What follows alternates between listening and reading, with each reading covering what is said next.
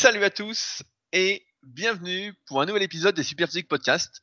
Je suis Rudy et je suis en compagnie de Fabrice. Nous sommes les fondateurs du site superphysique.org destiné aux pratiquants de musculation sans dopage et nous sommes très heureux de vous retrouver aujourd'hui. Salut Fabrice. Salut Rudy. Alors, il semblerait que tu sois mon Steve Wozniak. Est-ce que tu peux nous expliquer pourquoi? Euh, Ouais, juste un truc, je vais faire euh, une petite aparté pour dire que il y a l'histoire du coronavirus en France et que c'est le chaos euh, un petit peu partout. Mais comme là, c'est un podcast de muscu, on va rester dans notre euh, ambiance euh, habituelle. Mais voilà, ça ne veut pas dire qu'on n'a pas conscience que c'est le chaos ailleurs et que il y a des gens qui souffrent ou qui sont sur le, le front, pour reprendre l'expression de notre président. Non, mais surtout, je continue, c'est surtout que on n'a pas les compétences, on n'a pas les éléments nécessaires pour donner notre avis sur ce qu'il faut faire, pas faire vis-à-vis du coronavirus. Donc on va s'abstenir de sortir de notre domaine de compétences. On est déjà assez énervé euh, de voir des conseils à la con en musculation de la part de personnes qui ne devraient rien dire. Donc on va éviter de faire de même dans un autre domaine. Voilà Fabrice. voilà, très bien. Comme ça on revient à nos moutons. Eh oui, alors, Vosnias. Ouais, bah parce qu'en fait, pour ceux qui ont lu la biographie de Steve Jobs, en fait, donc il y avait Steve Jobs qui était plutôt le, allez, on dire le commercial ou celui qui avait des fois des idées, mais il piquait pas mal d'idées aux autres. Hein, et après, il disait que c'était les siennes. C'est comme ça que c'est raconté dans sa biographie. Et au début, ben, Wozniak, euh, celui avec qui il travaille, on va dire que c'est le technicien, puis c'est un peu lui qui fait le boulot, puis l'autre qui vend. Bref. Et donc, le dit Rudy, dans son cahier d'entraînement euh, caché, et des fois, il dit euh, qu'il a testé tel ou tel exercice et que c'est super, qu'il va en parler dans sa formation Super Truc Muche. Et en fait, il ne fait que découvrir ou redécouvrir des choses que j'avais écrites il y a plusieurs années. Mais bon. Non mais tu, tu, es mon inspiration. Tu es mon inspiration, Fabrice. C'est vrai. Et le pire, c'est qu'il ne peut pas s'empêcher de venir l'écrire sur mon cahier d'entraînement dans la rubrique privée qu'on a sur le forum, qui est la rubrique euh, de la Super Physique Team, et où il ne poste pas son entraînement et où il ne poste pas ses photos ni ses vidéos d'entraînement. Donc c'est le comble. Eh ben, je deviens armchair trainer, comme disait euh, Vincent sur les forums super physiques. Euh, alors, pour commencer ce podcast, on voulait rappeler que la boutique super physique continue de fonctionner. On continue de, euh, de poster les colis. Il semblerait désormais que la poste tourne un peu au ralenti. Donc, au lieu que ce soit livré en deux jours, ce sera plutôt en 3, 4, 5 jours et qu'elle ne livre plus que les colis qui rentrent dans la boîte aux lettres. Donc, c'est-à-dire, bah, nous, on a plutôt de la chance, entre guillemets, parce qu'on propose surtout des suppléments pour la santé, que ce soit des vitamines, euh, des oméga 3, des grandes vos articulations, etc. Donc, c'est des petites boîtes qui rentrent dans des enveloppes. Donc, c'est ce qu'on fait déjà en général pour envoyer ces colis-là. Et par contre, euh, tu me le confirmeras Fabrice, si vous commandez des choses plus grosses, comme par exemple le porridge d'awan que, dont je ne me passe plus maintenant chaque jour, qui est un sachet de 2 kg, euh, on le mettra également dans une enveloppe, mais si vous commandez plusieurs sachets, on fera plusieurs enveloppes et on prendra les frais de port à notre charge, si je dis pas de conneries. Ouais, c'est ça, c'est normalement ce qu'on va faire. Après, bah voilà, ça dépend de la taille des boîtes aux lettres. Ceux qui sont euh, des fois dans des appartements, bah, les boîtes aux lettres elles sont toutes petites et donc euh, bah, ça rentrera pas dedans. Par contre, si vous avez une boîte aux lettres normale euh, en cube, bah, normalement un ou deux sachets ça rentre, ça se plie, donc ça il n'y a pas de problème. Et au besoin, on fera plusieurs envois pour que vous receviez tout. Après, euh, voilà, c'est quand même un peu le bordel. On peut pas garantir que 100% des colis parviendront euh, à destination euh, dans, les quelques jours et qu'il y aura aucun problème. Ça, on peut pas garantir. En tout cas, on est toujours en vie. Et donc, si vous avez besoin de quelque chose, notamment pour la santé, bah, n'hésitez pas. Hein. J'espère que cette crise fera prendre conscience à la majorité. Je suis un doux rêveur, je sais qu'il faut prendre soin de sa santé parce qu'on voit bien que c'est ceux qui sont le plus, en mauvaise santé qui souffrent le plus de cette crise. Et que ceux qui sont en bonne santé, en général, en souffrent moins, sauf exception majeure, évidemment. Euh, je voulais également parler rapidement. Euh, j'ai vu, euh, je reçois pas mal de newsletters, et notamment des newsletters de marques de sport, et il y a Under Armour qui a sorti une paire de chaussures qui s'appelle Technologique, qui vous dit en temps réel si vous faites des foulées de la bonne longueur, euh, si vous êtes toujours votre longueur de foulée moyenne, ou si vous faites des pas trop grands ou des pas trop petits, etc. Et toi, Fabrice, comme tu fais de la course à pied, je me demandais si tu étais intéressé par ce genre de chaussures. tu, savais très bien que tu allais me faire rager en me posant cette question, Rudy. Moi, je m'entraîne à la, à la Rocky 3. Jamais je mettrai des chaussures comme ça. je sais même pas si c'est si vraiment ça fonctionne, s'il y a une espèce de foulée entre guillemets, euh, une taille de foulée qui serait euh, plus ou moins universelle. Donc euh, bon. Non, non, mais après, pour chaque individu, si je dis pas de conneries, certains me corrigeront. Dans les bouquins que j'avais lus sur l'endurance, quand je m'étais intéressé il y a quelques mois, il disait que mieux valait, il y avait une fréquence de foulée optimum et qu'en général, c'était des foulées qu'il fallait faire un peu plus petites que plutôt trop grandes, plutôt que d'allonger la foulée. Mieux valait réduire son espace entre les deux pieds quand on courait. après, moi, ça me fait toujours sourire ces avancées technologiques, on va dire ça comme ça. Parce que je suis assez convaincu que, même si, sans aller dans les extrêmes, comme tu l'as dit, a plusieurs podcasts, à savoir s'entraîner euh, à l'instinct, euh, que toutes ces technologies, en fait, nous perdent un petit peu. On est euh, sans arrêt figé sur des chiffres, etc. Plutôt, et ça nous fait nous déconnecter, en fait, de nos sensations, de ce qu'on ressent. je prends un exemple, c'est le cardio-fréquence mètre. Pareil, bah, l'année dernière, j'avais fait des tests et j'avais dit que j'étais à 38 pulsations le matin au réveil contrairement à tes 65 pulsations euh, pour toi, Fabrice. Euh, non, c'était pas 65, c'était 55 et debout en cours de journée. oh, le fou, comme il me décrédibilise encore. enfin bon, j'avais fait ces tests-là et après, c'est vrai que quand je mettais la ceinture pour faire des activités euh, physiques, bah, des fois, j'étais pour moi en aisance respiratoire et mon cœur était trop haut comparativement à ma FC Max théorique que je n'avais pas forcément testé complètement. Euh, et donc, il bah, fallait que je ralentisse, etc. Et à la fin, je faisais un effort qui était vraiment trop long. En fait, par exemple, si vous faites du rameur avec un cardio fréquence mètre, vous allez vite vous apercevoir que vous montez très très très haut, sans être particulièrement euh, allongé par terre après vos séries.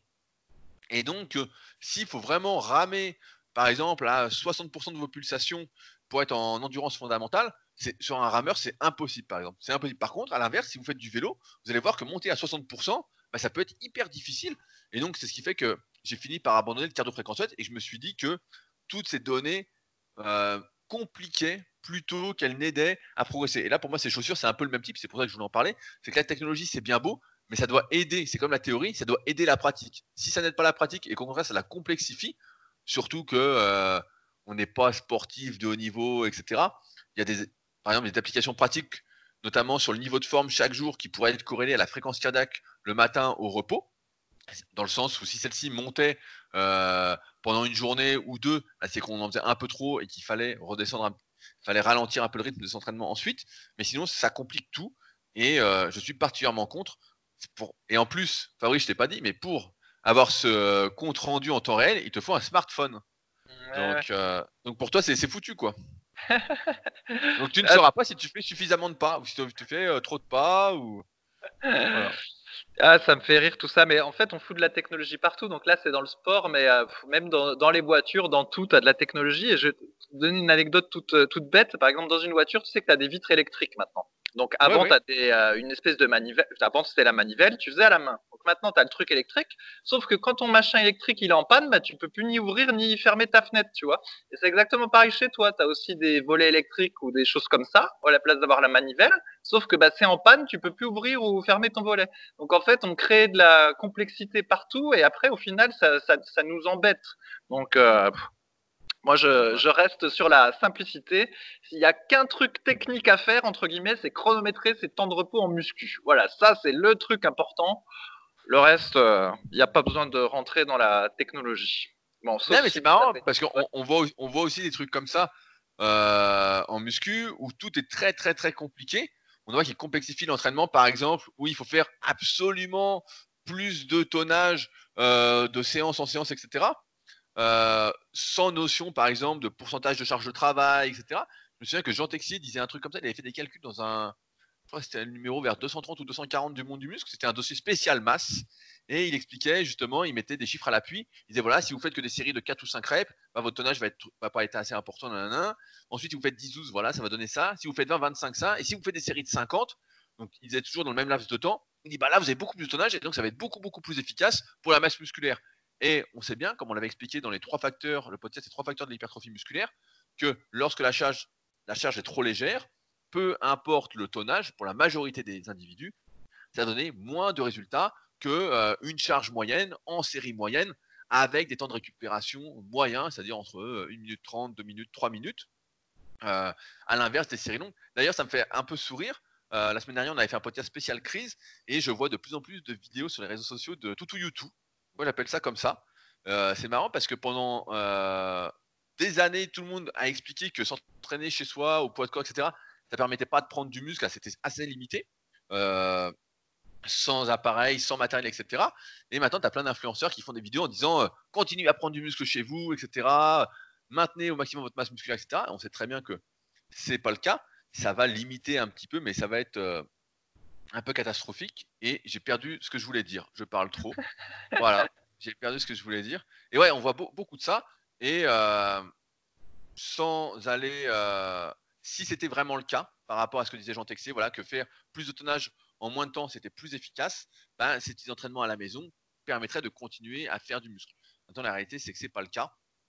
Donc, euh, oui, ben, en, muscu, on avait eu le, le, temps sous tension aussi qui avait été à la mode, là, le tut. Alors, je pense que c'est retombé par un je pense que ça a dû retomber tellement c'était bête ce truc-là. Donc, l'idée, c'était qu'il fallait euh, euh, faire chaque répétition il fallait que, ce soit fait dans un certain temps.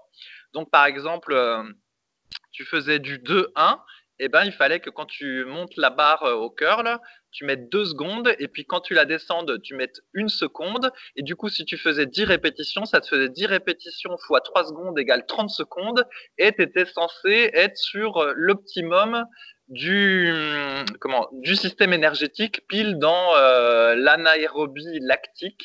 Et donc c'était ça qu'il fallait faire. Et donc il y avait tous des entraînements qui étaient entièrement construits avec cette histoire de tute. Et donc selon l'exercice par exemple bah, au leg curl euh, euh, non au leg extension euh, il fallait par exemple faire deux secondes pour la montée une seconde en haut en ma position de contraction maximum et encore une seconde pour la descente.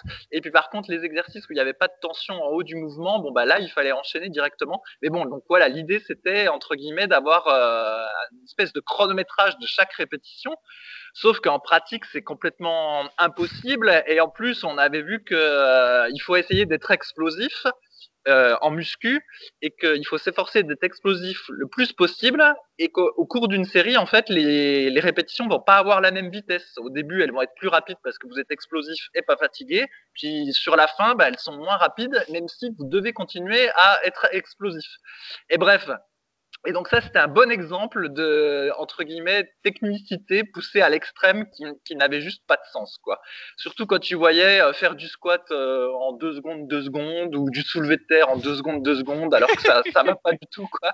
Non, mais après, toutes, toutes, ces techniques de tempo peuvent avoir un intérêt dans une optique de renforcement musculaire. On voit pas mal de powerlifters faire ça pour justement mieux euh, apprendre nerveusement leur exercice, pour vraiment se renforcer sur une partie spécifique du mouvement, comme le statodynamique, etc. J'avais fait un article sur mon site, qui est toujours disponible sur rudicola.com, les tempos en musculation. Après, dans l'optique de la prise de muscle, en fait, ouais, ça n'a aucun sens, en fait. Ça n'a aucun sens parce qu'on sait que pour les pratiquants de musculation sans dopage, avec l'expérience, eh ben, il faut qu'il y ait une progression.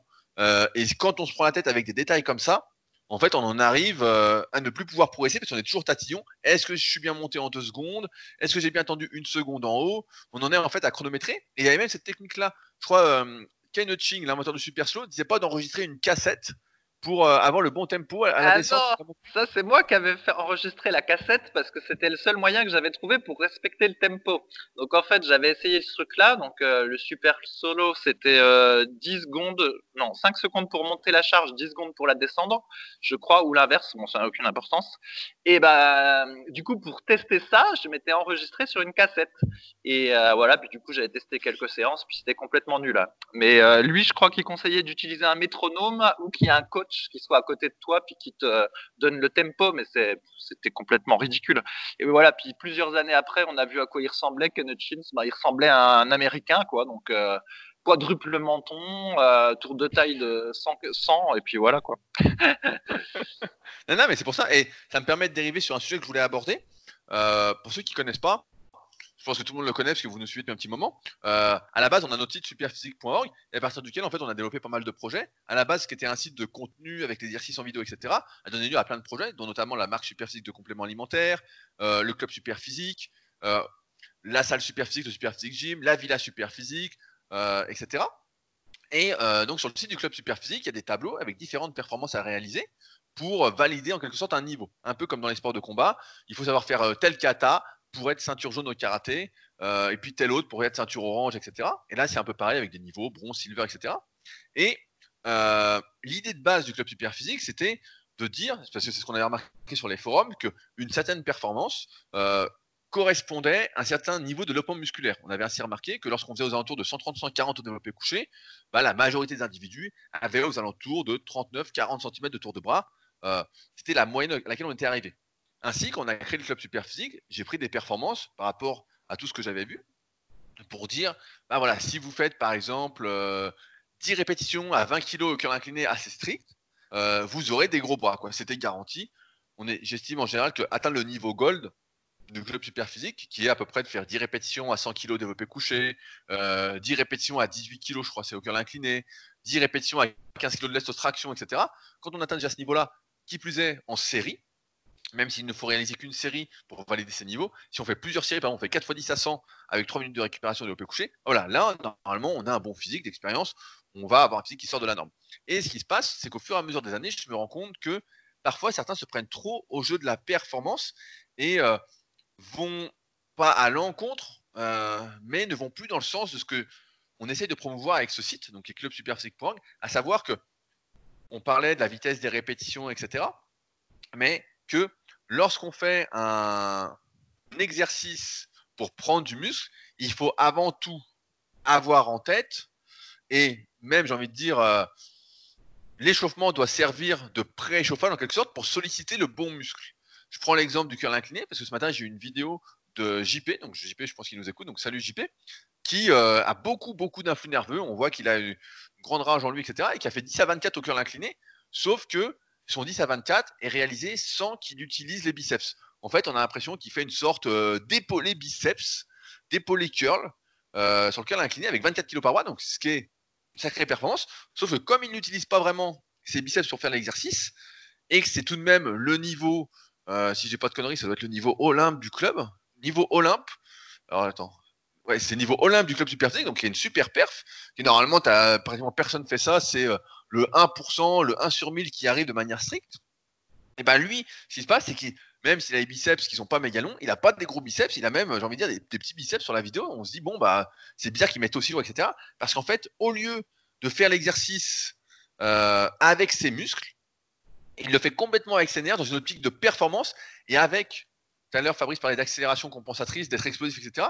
Au lieu d'être explosif avec ses muscles, il est explosif avec sa tête et avec son corps, en fait, avec l'ensemble de son corps ce qui n'est pas productif lorsqu'on veut prendre du muscle en corrélation avec l'augmentation de ses performances à l'entraînement. Par exemple, si, je vais prendre un exemple très simple, si on progresse, euh, on passe par exemple de 10 à 20 répétitions au curl incliné avec 16 kg et qu'on a la même technique d'exécution pratiquement entre 10 et 20 répétitions, on va prendre des biceps. Surtout si au début, on s'applique, on utilise bien les biceps, on est plus ou moins en supination suivant son valgus, etc.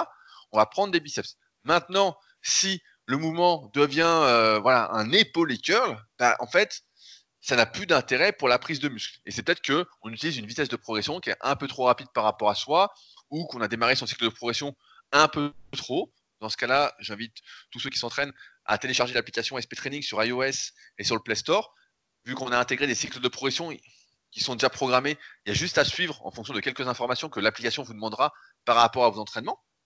Euh, mais je vois cette erreur de cette erreur qui a, une erreur pour moi à mes yeux, sur le club Super de plus en plus, où en fait c'est la performance qui devient prioritaire et qui n'est pas le sens premier du club super physique en fait, qui était un de donner des repères et d'autre part euh, de permettre d'avoir des objectifs en tant que pratiquant de musculation sans dopage, euh, tout en ayant un bon physique à la fin. Si c'est pour faire euh, du, power sur tous les exercices du club super physique, ça n'a pas de sens pour moi et ça va à l'encontre de ce que j'essaye de promouvoir, notamment ce qu'on essaie de promouvoir chaque semaine, c'est-à-dire la longévité, le fait de durer et d'exploiter son potentiel en ayant le moins de douleur possible, en étant euh, le plus en forme possible et en faisant ça, en faisant du power sur chaque exercice, ça peut pas bien finir en fait. C'est sûr que ça va mal finir. Alors là, euh, là pour l'exemple de JP, bah, il est jeune, donc pour l'instant il sent pas tout ça.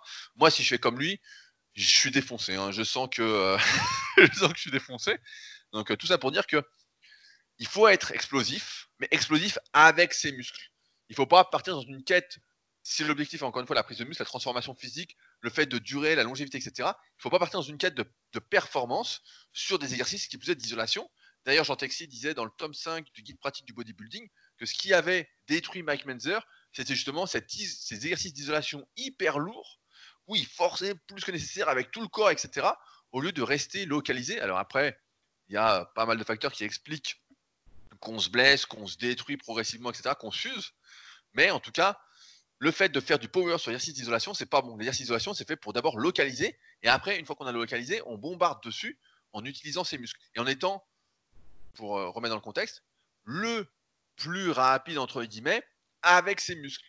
Si on est rapide avec tout son corps, euh, sur l'exercice d'isolation, ça n'a aucun sens.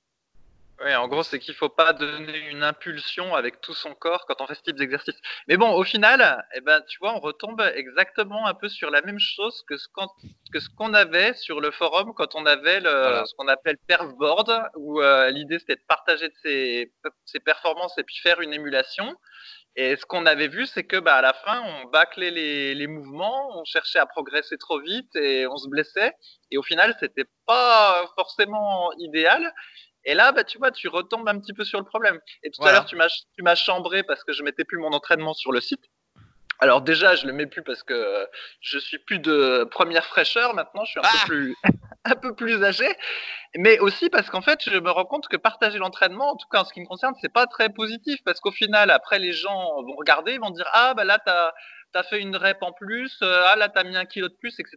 Puis en fait, ça ça te crée euh, trop d'émulation entre guillemets et peut-être qu'après euh, tu vas tricher un peu plus, tu vas rebondir un peu plus au squat ou tu vas faire quelque chose que tu n'aurais pas fait si entre guillemets le monde entier euh, n'avait pas eu accès à ton carnet d'entraînement. Donc euh, bon, c'est pour ça que c'est un, peu tendancieux ces histoires de, de perf. Sur, notre, sur, notre, cahier d'entraînement à dans notre petit groupe privé, tu pourrais mettre des entraînements. On est trois à les mettre. Comme, comme si on regardait, on regarde à moitié ce que font les autres. Euh, en plus, il n'y a que des vieux dedans. Donc, euh, mhm. bah, tu, serais quand même le plus vieux. Euh, et, ouais, non. Après, moi, de mes entraînements pour partager avec ceux qui ont 10-15 ans d'entraînement pour voir ce qu'ils font, ce que je fais. On se donne des idées, en fait. C'est plus ça l'idée. Après, les charges, chacun fait le truc. Hein. De toute façon, là, je critique entre guillemets JP parce que j'ai vu l'erreur ce matin, mais moi aussi, ça m'arrive des fois. Je pars dans le truc de l'ego, etc. Tu mets super lourd, tu mets super lourd, et puis à un moment, tu te rends compte, tu filmes, tu dis merde, ça va pas, tu dis putain, je me suis fait encore avoir, et donc bah tu, tu réallèges et puis tu te réappliques pendant un moment, puis tu recommences à chaque fois. C'est ce que je dis à, mes élèves aussi, ceux qui sont là depuis des années. À un moment, des fois, ils sont la première fois qu'on recycle pour de vrai, ils sont pas spécialement contents parce qu'ils disent non, mais attends, euh, je pouvais continuer, etc. Et je dis non, mais regarde la vidéo. je dis euh, ton mouvement c'est trop détérioré, il faut relancer. Et souvent, c'est ça, tu démarres très très strict un cycle, c'est nickel. Et puis au bout de quelques mois, parfois quelques années avec de la chance, tu continues à progresser, tu te rends compte que voilà, ton mouvement ressemble plus du tout à ce qu'il devrait ressembler, il sollicite plus du tout tes muscles, es en train de te tuer à petit feu, et qu'il faut relancer, et des fois bah, tu retires sur un cœur incliné peut-être 4, 5 kilos, et tu te dis ah bah non et tout, c'est pas possible. Alors qu'en fait, ça, et c'est souvent ça, c'est tu démarres strict, tu finis euh, tricher, de moins en moins tricher au fil des années parce que tu prends de moins en moins de risques et tu te filmes de plus en plus souvent. Tu as appris un peu de tes erreurs euh, précédentes. Et après, bah, ça va, euh, voilà, ça va mieux. Mais ouais, ouais, c'est une erreur qu'on fait tous souvent. Toi, tu veux plus faire parce que euh, maintenant tu es plus euh, dans la technologie avec tes chaussures. Mais, euh... mais ouais, ouais. Bah, tu te souviendras plus, mais déjà le curl incliné, ça a toujours été un exercice tendancieux. Je me souviens, il y a longtemps sur le forum, il y avait Gwen qui avait posté une vidéo pareille. Euh, oui, oui, oui, c'est le même style. Voilà. Donc, où en gros, au début du mouvement, tu as le coude qui part un peu en arrière, euh, et puis il y a une impulsion du coude et de l'épaule, et puis en gros le biceps travaille juste un tout petit peu sur la fin pour euh, terminer le mouvement, quoi. ouais, voilà, ça, ressemble à ça. bien comme ça. Ah ouais, ça, ressemble, à ça. Euh, pendant que j'y pense, tu m'as dit que tu voulais parler d'un nouvel accessoire que tu t'étais procuré et qui te donnait un physique herculéen. Parler. ouais, bah alors comme tout le, comme euh, les gens s'entraînent chez eux, j'ai fait un petit test pour vous. Moi, j'aime bien tester euh, pour les autres. Donc, j'ai commandé un truc sur Amazon qui s'appelle euh, Perfect, Push-Up V2. En gros, ça ressemble aux petites poignées Décathlon pour faire des pompes. Tu vois, en étant en étant dans une position où t'as pas le poignet et la main à plat au sol, mais où du coup, tu es un peu comme si tu faisais du développé couché. Sauf qu'avec cet appareil-là, eh ben, y a, tu peux ajouter une rotation. Donc euh, voilà, tu peux faire des pompes en rotationnant. donc à première vue, ça me semblait assez nul parce qu'on a, nous, on n'aime pas trop faire des rotations euh, de l'épaule en cours de mouvement parce que du coup, bah, ça met un petit stress supplémentaire sur l'épaule et puis ça fait pas vraiment travailler le muscle en plus. Mais ils en disaient du bien dans les commentaires Amazon. Cela dit, pour les accessoires, faut s'en méfier des commentaires Amazon parce qu'ils disent aussi du bien des, euh, des fat grip alors que c'est nul. Et donc, bref, j'ai testé et euh, bah, bah moi, j'aime pas du tout. j'aime pas du tout. Bah, il y en a peut-être qui aimeront, mais moi, j'aime pas. En fait, ce qui se passe, mais déjà, les poignées Décathlon pour faire des pompes, j'aimais pas trop. Je vais essayer d'expliquer pourquoi. En fait, moi, quand je fais des pompes au sol, donc avec le gilet lesté et les élastiques, ça m'arrive. Eh bien, en fait, euh, mes, mes coudes sont pas strictement orientés vers la verticale, mais ils ont tendance à être orientés euh, un petit peu vers mes fesses, en fait. Et donc, quand je pousse, je pousse pas strictement verticalement euh, au sol, mais je pousse un petit peu, je sais pas comment dire, comme si je venais du, du développé incliné, mais euh, au sol. Je sais pas si tu vois ce que je veux dire, Rudy. Oui, oui, ta, ta, trajectoire n'est pas droite au pompe. Voilà, ma trajectoire n'est pas droite, même si voilà, je suis en position pompe et je fais des pompes. Au niveau de la poussée, c'est voilà, j'ai les, les, épaules basses, mes coudes euh, en arrière euh, et vers l'intérieur, un petit peu serrés. Et donc voilà. Et par contre, quand euh, j'ai cet accessoire-là, donc soit les poignées décathlon, soit ce truc-là euh, Perfect Push-Up, et ben du coup ça m'oriente les coudes vers le haut et ma trajectoire est strictement verticale et mes épaules et mes poignets aiment pas. Voilà, parce que je suis sensible avec le temps. Donc moi ça me plaît pas. Mais il y en a d'autres, il y a d'autres personnes qui au contraire aiment bien parce que avoir euh, le le, poignet cassé quand ils font des pompes normales, sans accessoires, et avec la, paume de la main entièrement au sol, eh ben, il y a des gens à qui ça leur fait mal au poignet, et justement cet accessoire-là, ils préfèrent. Donc à chacun de tester, mais moi j'ai pas trouvé ça euh, folichon du tout. Je pense qu'il faut mieux acheter des élastiques et un gilet lesté plutôt qu'acheter cette euh, poignée Power Push-Up là. Mais bon, à vous de voir. Et, donc tes, tes poignées rotation là, comment ça marche? En fait Tu fais et en même temps tu fais une rotation des mains?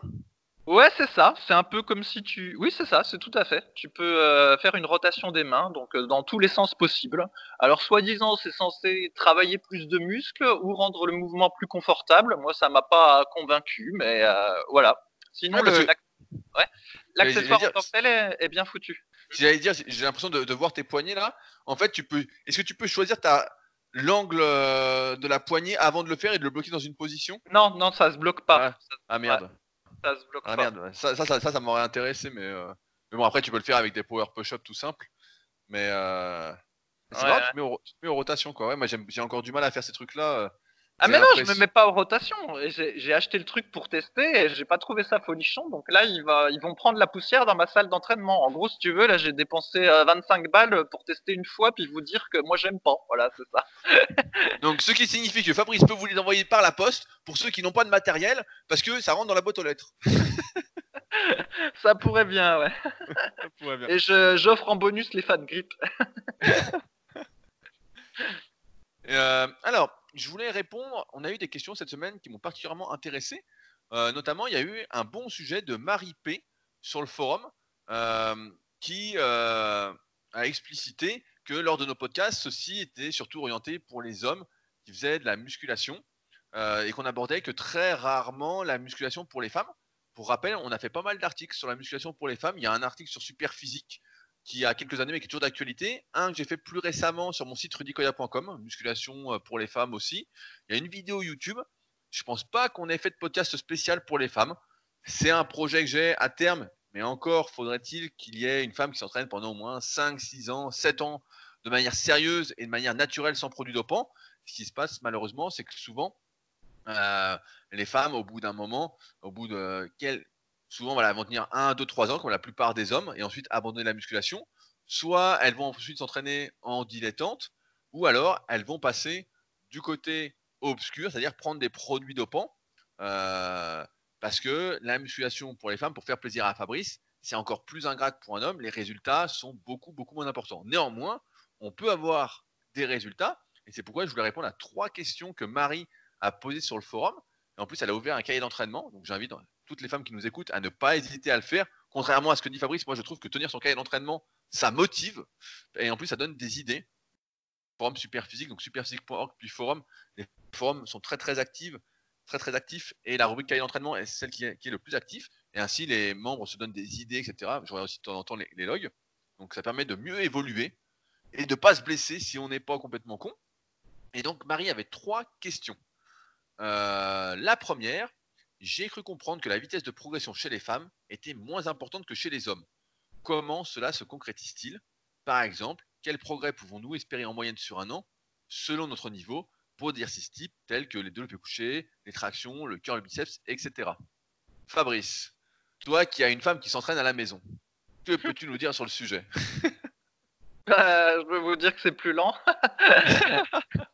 Ben, non, mais c'est vrai, c'est beaucoup plus lent. De toute façon, tu, on peut le voir facilement. Il, suffit de regarder les performances des femmes euh, en force athlétique ou en haltérophilie. En haltérophilie, je connais moins, mais en, force athlétique, entre la championne de France de développé couché et puis le champion de France de développé couché, il y a un monde juste monstrueux. Donc, euh, mettons un, un, homme qui fait de la muscu, qui commence avec un développé couché à 40 kg, puis qui, euh, avec le temps, peut peut-être aller jusqu'à 100, et eh ben une femme, elle, elle va peut-être commencer avec un développé couché à 20, et puis bah, si elle atteint 60, si elle atteint 60, ce sera déjà pas mal. Et au final, entre 20 et 60, euh, ça fait pas beaucoup d'écart alors qu'entre 40 et 100 pour un homme, ça fait plus d'écart. Et donc du coup, bah, effectivement, la progression elle est plus lente. Alors après, j'ai pas côtoyé suffisamment de femmes pour dire dans quelle mesure c'est plus lent. Et donc là, Rudy, tu vas peut-être pouvoir nous éclairer, mais voilà. Ouais, bah, alors après, comme pour chaque personne, chaque femme va avoir un potentiel euh, différent, va avoir une vitesse de progression différente. Euh, même si l'analyse morpho-anatomique que j'explique dans le tome 1 et le tome 2 de la méthode superphysique permet de déterminer en amont le potentiel qu'on pourrait avoir, il y a toujours une sorte de potentiel caché qui ne se manifeste pour chaque individu qu'à partir du moment où il s'entraîne correctement et donc qui peut expliquer parfois des progressions assez euh, intéressantes, on va dire, euh, assez fortes. Euh, maintenant, dans les faits, bah ouais, c'est beaucoup, beaucoup moins rapide pour la plupart. Maintenant, ce que je remarque, c'est que quand une femme accroche à la musculation pour de vrai, elle s'investit plus, elle est plus sérieuse euh, qu'un homme. Alors ça fera peut-être rager certains, mais c'est la vérité. Toutes mes élèves femmes, au bout d'un moment, sont quand même beaucoup, beaucoup plus sérieuses. Là, avec le confinement, justement, euh, elles ont toutes trouvé euh, du matériel pour s'entraîner, sont toutes à fond, alors que j'ai pas mal d'hommes qui, justement, s'y sont pris au dernier moment, et puis maintenant que tout est en rupture et que les livraisons de gros colis, c'est foutu, bah, sont dans le caca, on va dire. après, quel exemple de progrès on peut avoir sur un an? Bah, c'est difficile à dire. C'est difficile à dire. C'est comme pour un homme. Marie a pris des exemples, mais il y a des hommes pour qui passer par exemple de 30 euh, à 40 kg de couché en série 10, ça va être très très dur. Ça va être voilà la progression en un an. Et il y a des femmes pour qui bah voilà passer de 20 à 40 kg en série, ça va se faire en un an. D'une part, bah, ça dépend des leviers, ça dépend du poids de corps, des antécédents euh, musculaires, du sérieux qu'on y met aussi, la façon dont on se prend au sérieux, j'ai envie de dire, si on se prend vraiment sérieux, c'est vraiment quelque chose qui compte pour nous, on va plus s'impliquer, on va plus être motivé, etc. On va moins le faire en dilettant.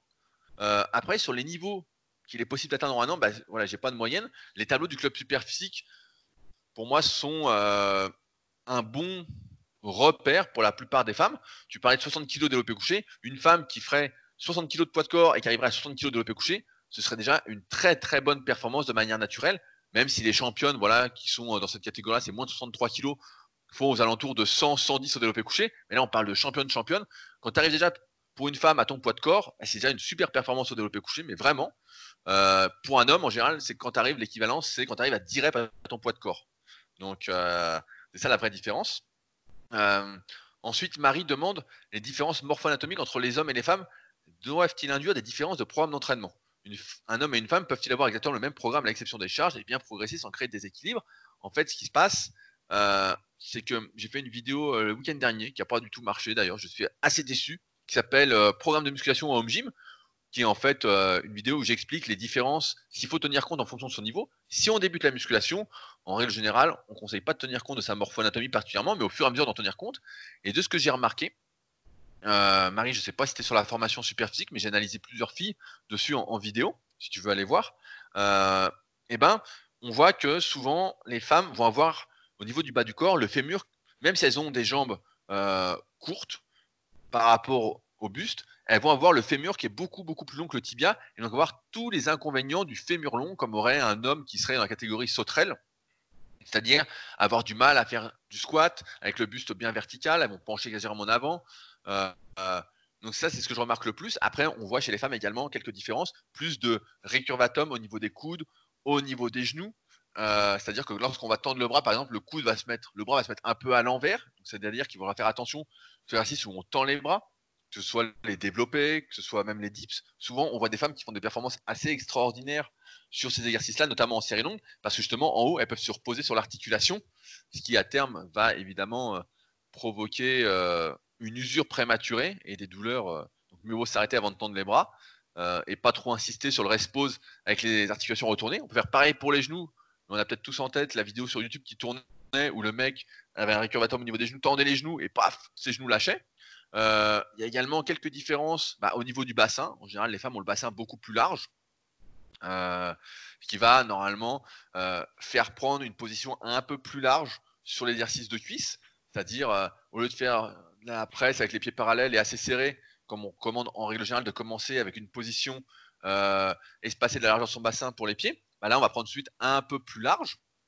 Et puis il y a souvent aussi les genoux qui rentrent un petit peu. Dans ce cas-là, il bah, faudra faire un travail du moyen fessier un peu plus important pour avoir toujours les genoux dans l'axe des pieds lorsqu'on fait ces exercices pour les cuisses. Euh, c'est surtout ça les principales différences. Après, sur le haut du corps, en tant que tel, au niveau des longueurs osseuses, musculaires, etc., il y a euh, une différence que je remarque également, c'est les pecs.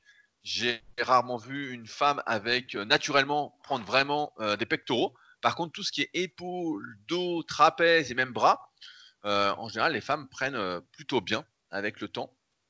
mais les pectoraux, c'est vrai que c'est beaucoup, beaucoup plus difficile. On voit d'ailleurs que il y a un trait caractéristique qui se remarque assez facilement sur le, développé couché notamment, c'est que lorsque ça devient dur, en fait, la plupart des, hommes vont coincer à mi-mouvement, c'est le triceps qui va coincer, alors que chez les femmes, bah, c'est le bas du mouvement. En fait, la barre ne va plus décoller les pectoraux, alors que si elle décolle un petit peu, hop, c'est parti. Elles sont plus fortes des triceps que des pectoraux. Donc, ce qui explique aussi que les équivalences euh, en termes de répétition versus maxi sont pas les mêmes que pour un homme, et c'est pour ça que euh, un maxi euh, n'est un maxi que lorsqu'il est réalisé et que c'est très très dur à prévoir chez une femme et c'est aussi dur chez les hommes mais c'est quand même plus prévisible. Euh, enfin, il y avait une troisième question, c'est comment devons-nous prendre en compte les cycles menstruels dans la pratique de la musculation? Attends, je finis juste. Rudy, on pourrait dire aussi que souvent elles sont plus souples que les hommes euh, sans faire d'étirements particuliers. Elles ont souvent tendance à être plus souples naturellement. Oui, bah ça c'est vrai, ça c'est vrai, elles sont beaucoup plus souples naturellement. Après, euh, je remarque quand même, bah, avec le temps, là, je dois avoir coaché plusieurs, au moins, au moins 200, 200 femmes sûres, 300 euh, peut-être pas encore euh, avec les années, sachant que je coach depuis 2006.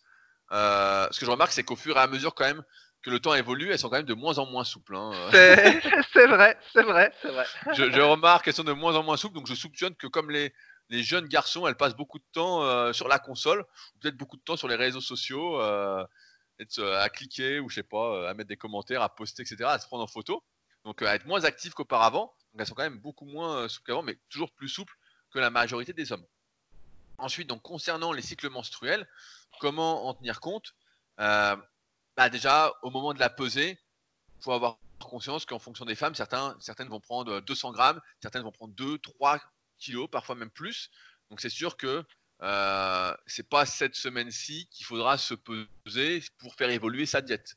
Maintenant, comme l'évolution de sa diète, si on veut grossir, si on veut maigrir, si on veut se maintenir, etc., se fait plutôt sur la base d'une moyenne, c'est-à-dire sur l'évolution du poids euh, sur plusieurs semaines, comme on est euh, plutôt, encore plus chez les femmes, plutôt partisan de ne pas chercher la prise de masse à outrance, de ne pas forcer vraiment la prise de poids, etc., parce que c'est beaucoup plus dur pour une femme de perdre du gras après. Il faut vraiment se restreindre plus qu'un homme. Ou alors vraiment augmenter drastiquement ses activités physiques. Euh, bah ça, c'est pas très gênant. Pour la diète. Après, sur l'entraînement, il bah, ne faut pas hésiter, avec le recul, si on se sent vraiment pas bien, si on a mal au ventre, etc., à décaler sa séance, tout simplement. En fait, comme on est toujours dans cette optique de longévité, d'être plus en forme sur le moyen et long terme, ne euh, faut pas faire l'erreur qu'on a tous fait en tant que débutant, c'est-à-dire que si on se sent pas bien, on n'est vraiment pas bien, etc., à aller s'entraîner. Euh, mais sinon, ça va pas changer euh, plus que ça. Il faut juste, comme je disais en début de podcast, par rapport aux chaussures technologiques, euh, apprendre à déconner, à déconner les signaux de son corps et se dire qu'on n'est pas à un ou deux jours près si ça va pas. Et puis à décaler, en fait. Après, c'est pas plus compliqué que ça. du moins à notre niveau. À haut niveau, il y a peut-être d'autres implications que je ne connais pas, dont je n'ai jamais entendu parler. Mais voilà. Après, c'est sûr que euh, comme je disais, on est... c'est dur de donner des vrais repères. Moi, j'ai souvent des élèves qui me disent, euh, je pense notamment à Gaël, même à Fanny, euh, même Chloé, etc., qui me demandent voilà, qu'est-ce qu'on peut atteindre comme niveau en tant que femme, etc. Mais le truc, c'est qu'on n'a jamais vu, j'ai jamais vu une femme faire 10 ans de musculation de manière sérieuse, en voulant progresser à fond, comme on est beaucoup d'hommes à l'avoir fait en fait. Donc tant qu'il n'y a pas une femme qui fait ça à fond pendant 10 ans, etc., et qu'il n'y en a pas, je sais pas, au moins une centaine qui, l'ont fait, bah, c'est difficile de savoir jusqu'où on peut aller, jusqu'où on peut progresser, etc. Parce que ouais, la plupart, en fait, devant les progrès beaucoup plus longs qu'un homme, bah, soit se découragent, euh, soit s'entraînent ensuite en dilettante, voilà, juste comme ça, ou soit passent par la case produit dopant. Et là, bah là, c'est pas du tout la même chose. On se rend bien compte. Euh, ne peut pas être euh, salaud ou révélateur de mauvaises nouvelles, mais par exemple, si quand vous voyez les crossfiteuses au CrossFit Games, bon bah voilà, là il n'y a pas de surprise. Là, vous voyez bien que euh, c'est pas naturel, quoi. Bien qu'il voilà, c'est clair. Quoi. Mhm. Rudy, dans les, avec les filles qui s'entraînent à ton, à ton gym, est-ce que tu allonges un peu euh, les, les, les, répétitions? Tu vois, par exemple, je veux dire, euh, mettons un homme qui ferait entre 8 et 12 répétitions au développé couché, une femme, tu lui fais faire du 10-15 ou tu la laisses sur la même fourchette? Tu vois, parce que traditionnellement, on disait que, bon, comme les femmes, elles ont peut-être plus de fibres lentes, peut-être, hein, j'emploie peut-être, qu'elles ont des articulations plus fragiles, euh, tout ça, ben, on a tendance à allonger un peu les reps, tu vois, à rajouter plus de reps qu'aurait fait un homme. Tu fais ça? Ouais, bah, en fait, je, me tiens plus compte des caractéristiques morpho-anatomiques pour déterminer ça. Je prenais l'exemple du développé couché tout à l'heure, dans le sens où si ça décolle pas des pecs, euh, bah, une femme va être beaucoup plus euh, apte à progresser en série longue. encore plus, elle a un récurvatum s'en sert, etc plutôt que sur des séries courtes. Donc c'est plus ça qui va faire que ça change entre guillemets les fourchettes de répétition. Maintenant, comme on recommande des fourchettes de répétition qui sont quand même assez larges, en règle générale, voilà, on recommande de faire entre 10 et 20 répétitions. Avec les années, on recommande même de faire un peu plus parce qu'on se rend bien compte que les séries sinon, sinon sont trop courtes. J'avais un débat comme ça cette semaine, un débat, une discussion avec Olivier sur Instagram sur mon compte cette semaine. Il disait une chose très juste. Il disait quand je fais 15 euh, répétitions, ça me prend 21 euh, ou 22 secondes. Il me disait, c'est pas assez. Je dis, ouais, bah, dis, moi aussi, avec le recul, je vois bien que c'est mieux d'allonger ces séries. Euh, plutôt que d'essayer de faire plus court, etc., pour gonfler son ego. Euh, donc non, j'ai pas ce truc-là. Après, les filles qui s'entraînent à la salle, bah, il y a notamment Fanny, il y a June aussi, June qui progresse bien en ce moment. Il y a Alexia aussi, bah, qui débute plus la musculation, mais qui a vachement de potentiel. J'espère que j'en oublie aucune, mais je crois que c'est tout. bah, en fait, Ouais, en fait, ont un entraînement euh, typé euh, comme un homme, entre guillemets, même si l'accent est mis euh, souvent bah, sur le bas du corps, je pense bien. après, en fonction d'où on stocke, par exemple, bah, désolé, mais je préfère, ça me. J'espère qu'on m'en voudra pas. Par exemple, June stocke plus sur le ventre, donc on essaye de mettre des abdos un peu à chaque séance. Fanny stocke plus sur le bas du corps, donc elle essaye de faire tous les jours un peu d'exercice pour le bas du corps en série longue, etc., pour faire circuler le sang, etc. Donc tu vois, c'est plus des adaptations comme ça qui font que. Euh... Mais comme un homme, en fait, comme quelqu'un, euh, un mec viendrait me voir et me dirait voilà, euh, je le vois, et puis je vois qu'il a vraiment du mal à prendre des jambes, je dirais bon, on fait les jambes deux fois par semaine, en fait. Ou tu prends plus de gras là, on va essayer de, de faire que ton, ta prise de gras, le gras que tu se répartisse mieux sur ton corps, sans parler de perte de graisse locale. Donc non, non, il n'y a pas trop de différence. Mais comme je disais, moi j'ai l'impression que les femmes ont plus de mental et de volonté que les hommes à partir euh, d'un certain nombre, euh, je vais dire, de nombre d'années de pratique. Hein. Quand une fille a 2-3 ans de pratique, en général, elle a quand même, euh, elle est vraiment investie. Alors qu'on voit, moi, je vois des mecs quand même avec les années qui, au bout de 3 ans, peuvent arrêter. On en a vu, hein, même qui avait 10 ans qui après arrête, sont plus dedans, etc. Donc, non, non, mais tout ça pour dire que n'hésitez pas si vous êtes une femme à venir sur les forums super physiques parce que ça vous aidera. Et plus il y a de femmes, encore une fois, plus euh, on fera euh, du contenu, je pense, spécifique. J'aimerais bien, comme j'ai dit, faire un podcast spécial, mais encore faut-il qu'il y ait une fille qui s'entraîne depuis 5, euh, 6 ans, 7 ans, de manière assidue, de manière sérieuse, et puis naturellement, quoi. C'est ça le plus dur. Comme c'est plus ingrat pour un homme, c'est plus difficile. Bah, la tentation du dopage est encore plus présente. Hein. C'est ça que souvent on me montre euh, à la salle justement des photos de filles sur Instagram. On me dit qu'est-ce que tu penses, elle allait bien et tout. Je dis non mais celle-là elle est dopée en fait. Je dis euh, celle-là elle est archi dopée. Ceux qui s'intéressent d'ailleurs d'en savoir plus sur comment détecter quelqu'un de dopé, j'ai fait euh, une énorme vidéo qui est sur la formation super physique. C'est méthode pour. C'est une vidéo qui dure 50 minutes où je liste tous les points etc qui permettent de reconnaître quelqu'un est dopé. Et pour les filles c'est encore plus simple de toute façon. Hein, a une fille qui est vraiment hyper balèze, tu dis bon c'est bizarre quoi. Et surtout en plus quand elle a des pertes de il n'y a pas de perf, quoi. Tu dis, putain, c'est incroyable quand même. Donc, euh, donc voilà, si vous êtes une femme, n'hésitez pas à venir sur les forums super physiques. Vous serez bien accueillis. Et n'hésitez pas à venir même bah, quand quand on sera, on ne sera plus confiné au Super Physique Gym pour vous entraîner, pour participer au tournoi Super Physique, rencontrer d'autres filles, etc. avec plaisir. Ok, je vais juste compléter sur le, cycle là, menstruel. c'est pour ça qu'aussi que les femmes ont plus de chances d'être, ont même plus de chances d'être carencés en fer que les hommes. Et dans notre complément alimentaire super vitamine, on n'a pas mis de fer parce qu'en fait, pour les hommes, c'est pas bien de se supplémenter euh, en fer. Après, ils en ont trop, ça peut poser des problèmes. Alors que pour les femmes, eh ben, le fer est quelque chose qui doit euh, éventuellement être surveillé. Et donc, soit dans l'alimentation, ben, il faut manger plus de choses qui contiennent du fer, comme par exemple euh, des lentilles, ou soit bah, éventuellement en supplémentation, si jamais il s'avère que vous êtes carencé, ça faut voir avec votre médecin, eh ben peut-être qu'il faut prendre un supplément exprès contenant du fer. Et nous, on n'en a pas mis dans le super vitamine parce que c'est destiné à tout le monde, donc on ne pouvait pas se permettre d'entraîner des surdoses de fer chez les hommes. Mais donc c'est un point à, surveiller euh, différent entre la femme et l'homme, c'est la, possible carence en fer. Voilà, et après au niveau de la diète, bah, ça ne change pas. Euh, on essaye de prendre au moins 1,5, 2, 2 grammes de protéines par kilo de poids de corps, environ 1 gramme de lipides, et puis le reste, on complète en général en glucides. Et puis on voit jusqu'où ça va. Ce qu'il y a, c'est que aussi par rapport aux hommes, euh, pendant un temps, c'est de moins en moins vrai aussi, il y avait beaucoup de femmes qui euh, démarraient la musculation parce qu'elles étaient vraiment en surpoids. Euh, elles avaient été peut-être un peu obèses auparavant, vraiment très très grosses, et donc vous ne pouvez plus vraiment manger beaucoup, j'ai envie de dire normalement, c'est-à-dire par exemple 2500 calories par jour, parce que les antécédents qu'elles avaient graisseux, leur excès alimentaire avait complètement modifié leur métabolisme. Et euh, on sait que bah, voilà, une fois qu'on a été vraiment très très gras, qu'on a beaucoup beaucoup plus de cellules graisseuses, bah, en fait, euh, comme les cellules graisseuses sécrètent des hormones qui favorisent leur remplissage, euh, ça, on est, on est foutu, on est fourré pour la vie, quoi. Donc on peut moins manger. Non, mais c'est vrai, voilà, faut le dire. On, a un bon exemple dans la team super physique, c'est Nico Delporce, Micoser sur YouTube, qui, bah, je crois qu'il fait pas mal de vidéos en ce moment pour ceux que ça intéresse.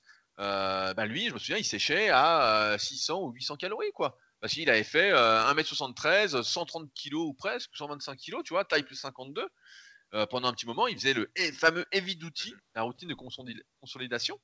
Et donc, euh, bah, après, ouais, il pouvait plus manger. Et quand il mangeait 1800 calories, bah, il remonte à 90-91 kg, même en mangeant des aliments sains, tout ça, etc.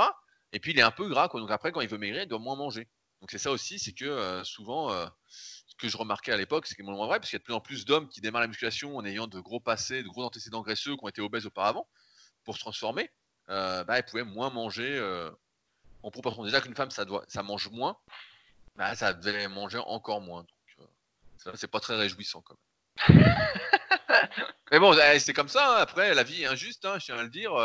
faut pas l'oublier. Souvent, on se revit contre les injustices. C'est pas normal, c'est pas juste. Bah oui, la vie n'est pas juste. Hein, euh, malheureusement, on peut pas y faire grand chose. On peut seulement faire du mieux qu'on peut avec ce qu'on a. Voilà. et, ce, et je vous invite d'ailleurs à écouter mon dernier podcast sur la définition de la réussite dans la vie. Fabrice, tu devrais l'écouter. C'est un excellent podcast que je viens de publier. Ok. que je sais que tu n'écouteras pas, bien évidemment. C'est une honte. Euh, je voulais traiter une autre question de méthode 2. méthode 2 qui pose souvent des bonnes questions. Euh, on sait que lorsque l'on revient de vacances et qu'on a arrêté la musculation pendant quelques temps, la reprise est toujours difficile et le temps de réadaptation en force est long. On perd généralement plus de force que de muscle. Qu'en est-il au niveau de la situation actuelle? Je m'explique. Si nous arrêtons la plupart des exercices que l'on faisait en salle, mais que l'on s'entraîne à, la maison avec d'autres exercices qui ciblent les mêmes muscles, tout en sollicitant au maximum notre système nerveux, la reprise sera-t-elle aussi difficile qu'un retour de vacances? Exemple, je fais beaucoup de développé incliné et décliné en salle, mais en ce moment, je ne peux faire que du développé couché normal et des pompes. La reprise du décliné et de l'incliné serait-elle aussi dure que si on n'avait jamais fait ces exercices? Fabrice, le roi de la reprise. Alors, qu'en est-il? Ouais, bah en fait, la question, c'est de savoir quel est le transfert euh, entre les différents exercices. C'est quelque chose euh, qu'on avait déjà bien remarqué et analysé sur les, les, forums dans le temps. En gros, par exemple, imaginons quelqu'un qui fait que du développé couché, après il fait que du développé incliné, il a progressé au développé incliné, puis ensuite il revient au développé couché. Qu'est-ce qui va se passer en fait? Est-ce qu'il aura maintenu ses gains au développé couché? Est-ce qu'il aura perdu? Tout ça et donc, ce qu'on avait constaté déjà, c'est qu'on n'était pas uniforme sur le sujet. Euh, par exemple, bah, il y a des gens qui peuvent, euh, progresser au développé couché et ils vont en même temps progresser au dips sans en faire, ou des gens qui vont progresser au dips et sans faire de développé couché, ils vont réussir à progresser au développé couché. En fait, il y a des gens où il y a un meilleur transfert euh, d'un exercice à un autre. Et en plus, bah, il y a des exercices qui se transfèrent mieux que d'autres. Alors, par exemple, le développé couché a tendance à bien se transférer à l'incliné et au décliné, alors que si on fait par exemple que de l'incliné, eh ben ça va avoir du mal à se transférer au développé couché. il y a des espèces d'ordres euh, comme ça qu'on avait remarqué. Et donc là, dans son cas, eh ben si chez lui il fait du développé couché, normalement c'est pas mal parce que c'est le, dire, c'est un peu le mouvement moyen au niveau des développés et donc du coup il se transfère pas mal euh, à l'incliné et au décliné, donc sa reprise devrait être euh, pas trop mauvaise. C'était ça qu'on avait constaté. Après, au niveau des cuisses, bah, c'est pareil. Euh, plus le mouvement est proche, plus ça a tendance à transférer bien, mais pas nécessairement. Par exemple, moi, mes tests avaient montré que si je faisais euh, euh, beaucoup de squats arrière mon squat avant était pas trop mal. Par contre, si je faisais beaucoup de squats avant, et eh ben mon squat arrière, il, il progressait pas du tout à la même vitesse parce qu'en fait, quand je faisais mon squat avant, j'utilisais beaucoup les quadriceps et peu mon dos, alors que mon squat arrière, c'était un mouvement beaucoup de dos. Donc en fait, même si c'était deux formes de squat, ben au final, ça se transférait pas bien chez moi. Mais il y a d'autres gens qui tirent euh, qui sur les deux exercices euh, utilisent peu le dos entre guillemets et dans ce cas-là bah, ça se transfère parce que les exercices sont assez proches aussi bien dans les muscles sollicités que euh, de manière euh, nerveuse voilà. Ouais et, c'est la, la, même chose dans euh, les entraînements par exemple de powerlifting où les meilleurs exercices d'assistance c'est ceux qui ressemblent le plus avec une petite variation aux exercices de compétition. Plus on va s'éloigner du mouvement en quelque sorte sur lequel on veut progresser, moins il y aura de transfert. Ce qui explique par exemple qu'on peut progresser euh, aux extensions à la poulie pour les triceps et n'avoir aucun gain, même si on a pris des triceps, etc., sur le développé couché après. Parce que la force développée, le muscle pris, euh, n'a pas été pris dans le même, euh, je veux dire le même max, mais le même angle en fait, même s'il n'y a pas d'angle pour les triceps, que le mouvement de développé couché.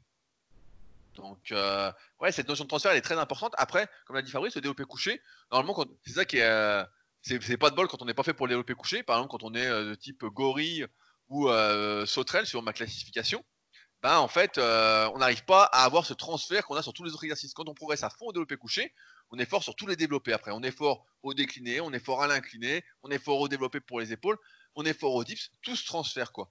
Alors que si on est fort par exemple au développé incliné, on n'est pas forcément fort au développé couché. Pareil sur le bas du corps, bah, Fabrice a bien dit. Moi j'ai un bon exemple aussi, c'est la presse à cuisse.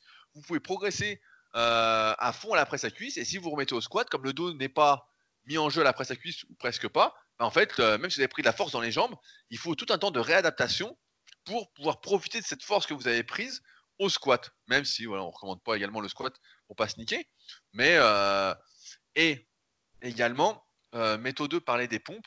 Les pompes ne vont pas maintenir votre force sur des exercices comme le développé couché, comme le, développé décliné, le développé incliné, etc. Parce que le poids utilisé est beaucoup trop faible pour maintenir votre force, en fait, pour maintenir l'adaptation nerveuse. Sans compter que le mouvement est vraiment très, très, très différent. Il n'y a plus du tout cette notion d'équilibre qu'on a avec une barre libre, etc. Euh, là, on est tout de suite stable et ouais, c'est pas du tout le même angle. Donc, euh, et le poids est trop léger. Donc, euh, à la rigueur, peut-être des pompes lestées avec pas mal de poids pourraient aider à progresser au développé couché ou du moins à se maintenir, avoir une reprise correct, on va dire, mais sinon, euh, j'avais fait un article comme ça et je ferai une vidéo de toute façon à ce moment-là euh, sur comment reprendre la musculation. Donc, c'est un article qui est sur rudicoya.com. Justement, où j'expliquais bah, voilà, comment reprendre après une semaine sans entraînement, après deux semaines, après trois semaines, après un mois, etc. Et euh, bah, la conclusion rapide, c'est qu'il faudra reprendre doucement pour pas essayer d'avoir trop de courbatures et être handicapé pendant une semaine, pour essayer de remonter vite d'un point de vue nerveux, bien réapprendre vite les mouvements, etc.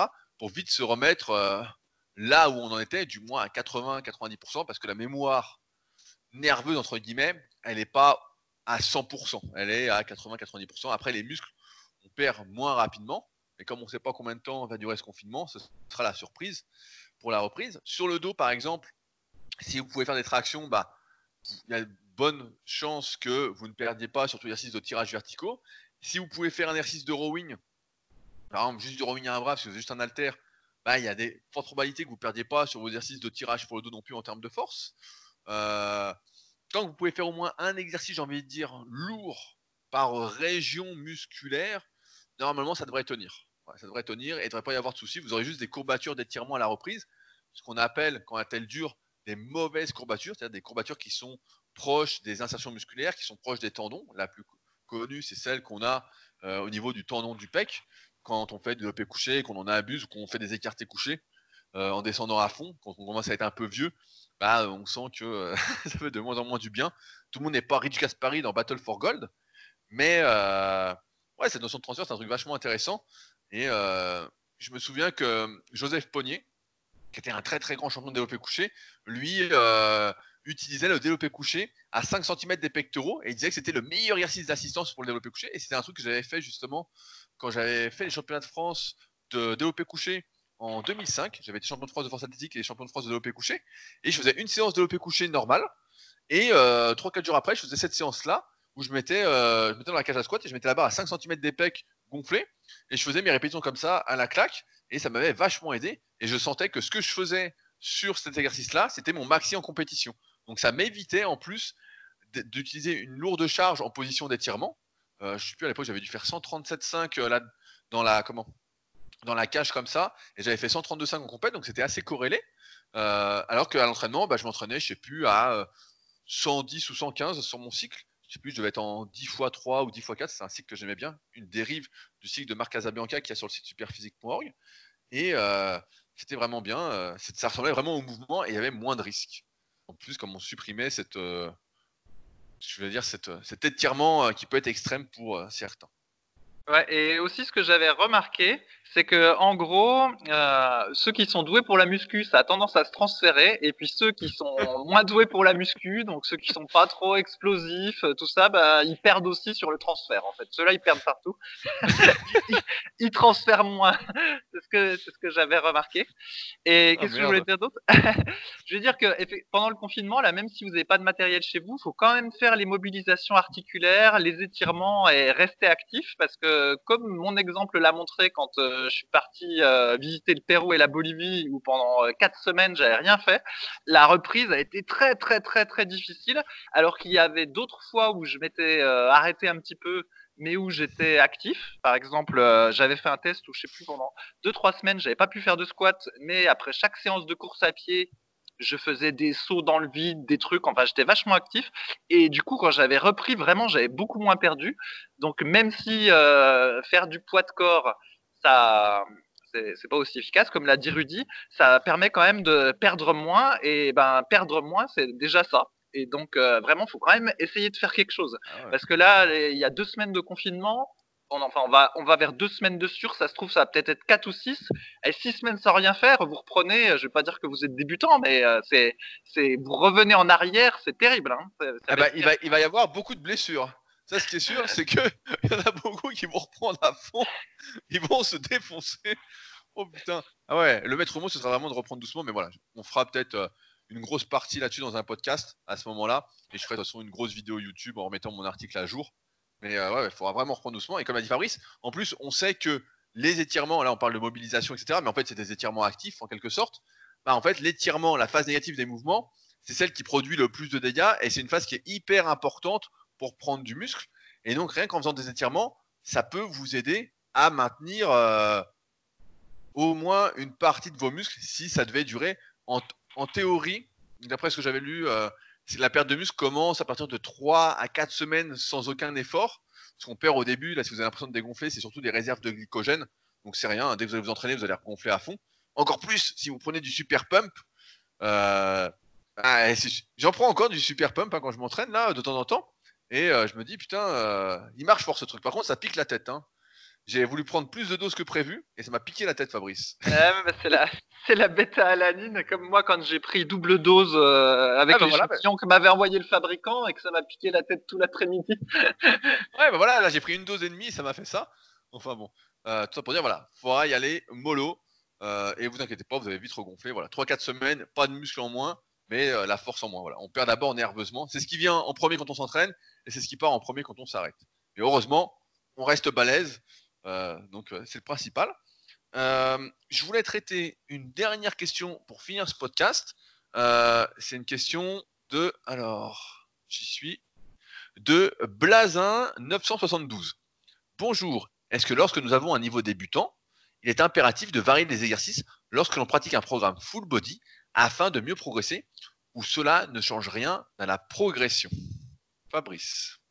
Ouais, bah, on peut, on peut débattre du sujet. Quelqu'un qui fait deux full body par semaine, qui est débutant, euh, éventuellement, il peut garder les mêmes exercices. Donc, je veux dire, par exemple, mettons qu'il y a une séance où il va faire du développé couché, bah, à l'autre séance, il refera du développé couché, il fera exactement la même chose. Par contre, quelqu'un qui ferait un full body trois fois dans la semaine, donc il ferait, euh, je sais pas moi, du développé couché à la première séance, de l'incliné à la deuxième, et puis, euh, je sais pas moi, soit du décliné, soit à nouveau du couché à la troisième. Eh ben, celui-là, effectivement, c'est pertinent d'essayer de varier un petit peu les exercices pour pas que, euh, comment dire, après un seul jour de repos, il refasse exactement le même exercice. Donc je dirais que ça dépend de la fréquence. Si on fait que deux fois dans la semaine, donc avec euh, trois jours de repos à peu près entre les séances, là c'est pas grave de répéter. Ça peut peut-être même être positif vu qu'on est en phase d'apprentissage dès la mécanique des exercices et donc les répéter entre guillemets assez fréquemment c'est bien. Par contre celui qui fait trois full body dans la semaine, et eh ben là la fréquence est peut-être un peu trop élevée et dans ce cas-là ça vaut le coup de euh, solliciter les mêmes muscles, mais avec un exercice légèrement euh, différent. Euh, j'apporte une petite nuance. Si vous débutez complètement et vous utilisez des charges légères et que vous forcez pas encore à fond, si vous les répétez trois fois par semaine, voilà, si c'est les 2, 3, 4 premières semaines d'entraînement, c'est pas gênant, c'est même mieux pour l'apprentissage moteur, pour apprendre les exercices. Maintenant, comme a dit Fabrice, à partir du moment où vous allez forcer, le faire un jour sur deux, bah, c'est trop. Et euh, tout dépend de votre âge, mais si vous avez voilà 30, 40 ans euh, comme nous, vos articulations ne vont pas apprécier que vous forciez un jour sur deux sur le même angle. Et dans ce cas-là, bah, mieux vaut varier. Euh, on, recommande toutefois le full body au niveau débutant pendant quelques mois, après quoi on recommande volontiers de passer sur un programme half body et pourquoi pas ensuite, en fonction de vos objectifs, etc., sur un programme split, en fonction de comment vous avez progressé, de vos ambitions, etc., du temps que vous avez à disposition, voilà, sur un split. Mais le full body, normalement, c'est juste une période transitoire au début, avant le half body, qui est l'entraînement que beaucoup d'individus qui ont 6 euh, mois d'entraînement, 1 an d'entraînement, devraient adopter. Et euh, pour ceux qui voudraient se maintenir, etc. Fabrice entraîne par exemple en half body parce qu'il cherche à se maintenir. Il avait des ambitions pour euh, battre le record du monde du marathon. Malheureusement, tout est annulé. Donc il ne pourra, pourra, pas faire 1h58. Il était sur ces temps-là à l'entraînement. Il m'avait 17 ans. Il était, sur 1h58. Malheureusement, bon bah, t'as vu, au fait, les Jeux Olympiques ont été décalés. Eh j'ai vu ça. Donc euh, bon, bah, ce sera pas pour cette année qu'on fera les Jeux Olympiques non plus. Je suis déçu parce que j'étais prêt, quoi. Hein. J'étais, euh, j'étais dedans, quoi. Je savais pas encore dans quelle discipline, mais. Euh, non, mais, là, c'est terrible avec ce, avec ce confinement. Donc moi, je cours autour de chez moi vu que je suis complètement à la campagne. Alors attention, je ne m'éloigne pas de plus de 1 km de mon domicile. Ouais, bon. Et alors... putain, mais tu fais 10 fois un tour, Fabrice, putain. Et du coup, bon, il y a, personne hein, autour de chez moi, mais l'autre coup, j'ai croisé un coureur, ce qui était rare. Et bah du coup, euh, on a maintenu la distance sociale. Donc moi, j'ai fait un énorme détour et lui aussi. Du coup, il y avait trois mètres entre nous. C'est à peine si on osait se regarder. Tu sais, comme si on avait honte d'être allé courir et d'avoir euh, dérogé un peu le confinement alors qu'on est en pleine campagne. Enfin bon, c'était un, peu comique, quoi. bref. Bah, je me doute. Donc, je sais plus ce que j'ai. Voilà, on recommande le full body seulement si vous débutez. Euh, et après euh, de passer au bout de quelques mois sur un programme half body et après de le faire évoluer ou pas en fonction de comment vous, prenez au jeu ou pas. Ce qui est sûr, c'est que pour prendre du muscle, si vous êtes euh, au début, etc., le split va devenir l'entraînement le plus efficace. plus efficace que le body car vous pourrez consacrer plus d'énergie à chaque muscle, en faire plus, forcer, sans vous dire ah, après il reste encore trois muscles à faire ou quoi. En général, en split, on travaille un ou deux muscles dans la séance, rarement trois, sauf dans des programmes comme le PPL qui sont encore une fois des programmes de transition ou des programmes où on veut euh, négliger certains muscles pour mettre l'accent sur d'autres si par exemple il y a des points forts. Euh, Juste un truc, sur le full body, si euh, la personne garde les mêmes exercices à chaque séance, je suggérerais quand même un coup de faire haut du corps, bas du corps, et le coup d'après de faire bas du corps, haut du corps. Comme ça, euh, le bas du corps n'est pas systématiquement négligé, parce que si on le fait en dernier dans le full body, on est euh, moins, on est un peu fatigué, et en général, du coup, ça finit par être le parent pauvre systématique. Alors qu'au moins, si vous le faites une fois sur deux en début de séance, eh ben, vous saurez ce que c'est que d'entraîner un petit peu les cuisses. Euh, avec une certaine intensité. Oh là là, mais c'est chiant de faire les cuisses aussi, c'est fatigant ça. Oh là là, on a pas envie de faire les cuisses. Nous, ce qu'on veut faire, c'est les bras. Les bras, les pecs, les... Alors, attends, attends, j'en ai une bonne pour toi. T'es prêt, Fabrice? Elle, elle va te plaire. Donc, en ce moment, sur Instagram, tu peux voir que je remets, euh, si tu vas sur la home de Superphysique, tu peux voir que je remets des photos de double biceps, etc. Euh, oui, oui, je les aime bien tes doubles biceps d'ailleurs. À chaque fois que je les vois, je me dis putain, eh, quand même, il est balèze le Rudy. voilà, bah, Yann qui me prend en photo, à chaque fois, dit putain, mais c'est ta pose. Enfin bon, tout ça pour dire que j'en suis arrivé à une conclusion. Donc, euh, tout le monde connaissait déjà d'avance. hein, c'est comme les articles. Par exemple, si vous faites des articles ou des vidéos de musculation, il faut parler de 3-4 muscles en général les pectoraux, les biceps, les abdos, les épaules. Voilà. Tout le reste, moi qui aime bien faire des vidéos sur le dos parce qu'il y a plein de trucs à raconter, il y a plein de trucs qui sont mal faits, etc. Plein d'erreurs que j'ai faites que voilà, j'aimerais éviter à d'autres. Bah, ça marche pas. Voilà, quand tu mets une photo de dos, c'est pareil, ça marche pas. Maintenant, j'ai trouvé trois poses qui cartonnent à chaque fois sur les réseaux sociaux. C'est un, double biceps. Ouais. Deux, c'est, euh, moi j'appelle ça le simple biceps. T'as un bras plié et l'autre bras en l'air. C'est une pose, euh, donc tu la verras. De toute façon, je mets toujours les trois mêmes. Et troisième pose, c'est pose de profil où on voit pec, bras, épaule, abdos. Et je mets ces trois photos là maintenant. C'est tout. Que ces photos comme ça. Et à chaque fois, ça cartonne. Ah bah, À chaque ouais. fois, euh, c'est des photos qui sont aimées. Et dès que je mets une photo de dos, bah ça clique beaucoup moins. Donc je me suis dit, bon, bah, à cause de ça que je m'emmerde. Alors les photos de cuisse, j'en parle même pas là. euh, Pas près d'en mettre. hein, Ça sert absolument à rien. En plus, je suis pas rasé, donc je vais pas foutre des photos euh, avec plein de poils. Mais euh, ça pour dire que maintenant, Fabrice, tu verras seulement trois poses différentes sur mon compte Instagram. Oui, mais bon, tu sais, Rudy, ça a toujours été comme ça. Souviens-toi, les magazines, euh, Flex euh, et tout ça, les couvertures et les grands titres, c'était toujours pareil. Un coup, c'était euh, Pec de Titan. Le lendemain, c'était euh, le, le mois d'après, c'était Abdos écorchés. Après, il y avait euh, Biceps euh, comme des canons. Et ensuite, ça revenait à Pec de Titan. Donc, ça ça- ça n'a pas, ça n'a pas tellement changé. euh. Donc voilà. Donc des, des fois, je, je tente des poses extravagantes, mais j'ose pas les mettre. Je me dis putain, ça va pas marcher. Mais par contre, le double biceps, c'est une valeur sûre. Voilà. Bah, j'hésitais- c'est une valeur sûre parce que tu l'as jolie aussi, Rudy. Oui, oui. J'hésitais à lancer le, le hashtag Team Double Biceps. Je me suis dit, euh, je vais lancer des conneries comme ça. Je suis sûr qu'il y en a qui mettront ça en, en plus. Donc euh, voilà. Voilà où on en est rendu, Fabrice. Voilà. Voilà les réseaux sociaux. Euh, et ben, on va conclure là-dessus. Euh, et je vais en profiter pour remercier, même si Amazon ne livre plus les livres maintenant cette période de confinement, pour remercier ceux qui laissent des commentaires sur nos, li- sur nos livres. J'ai eu trois nouveaux commentaires cette semaine euh, avec une note de 5 étoiles, ce qui a permis à mon livre, le guide de la musculation au naturel, de repasser avec une note de 5 étoiles sur 5. Euh, Fabrice a toujours ses 84 ou 85 commentaires, avec également une note de 5 étoiles sur 5 sur le, ça s'appelle musculation avec alter, c'est ça? Comment ça s'appelle? C'est ça? Li- Oui, musculation, musculation avec halter. Et sinon, effectivement, il est plus vendu non plus sur euh, Amazon.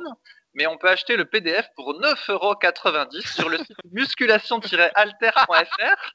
Et, et figure-toi qu'avec le confinement, le trafic du site a doublé. Je suis passé, Bah, de c'est- bah, 500, c'est- bah, c'est normal.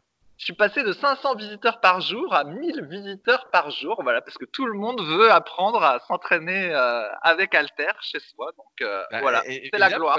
C'était le truc le plus facile à avoir et c'est pour ça que j'ai fait des articles sur mon site sur le home gym. Donc là, ça concerne plus ceux qui ont euh, une barre, un repose barre, etc. J'ai fait deux articles sur rudicoya.com, c'est mes deux derniers, ont cartonné aussi. Mais en tout cas, voilà, ceux qui n'ont pas pris le temps encore de laisser des commentaires sur nos livres, qui les ont, etc. Bah, je pense que c'est le moment parce que vous n'avez pas beaucoup d'autres choses à faire, malheureusement. Donc n'hésitez pas à aller sur Amazon, à laisser des petits commentaires, 5 étoiles, etc. pour nous encourager. Et puis vous pouvez faire de même pour le podcast, sur l'application notamment podcast d'Apple. Laissez une petite note de 5 étoiles, un petit commentaire. On est à 390 commentaires. J'ai regardé avant le podcast. Donc plus que 10 pour les 400 commentaires. Je ne sais pas à quoi ça sert, mais euh, bon, ça fait toujours plaisir de lire des commentaires euh, encourageants. Ça transmet des ondes positives, comme j'aime si bien le dire. Sur ce, si vous avez des questions, n'hésitez pas à utiliser les forums Superphysique, ils sont là pour ça. On y est tous les jours, tout le monde y est tous les jours, il y a du monde, et euh, on répondra la semaine prochaine à vos questions, toujours dans la bonne humeur. Sur ce donc, on se retrouve la semaine prochaine pour un nouvel épisode. Salut Bon, bah moi je vais aller voir euh, si j'ai réussi en écoutant le podcast de, de Rudy. À la semaine prochaine. Salut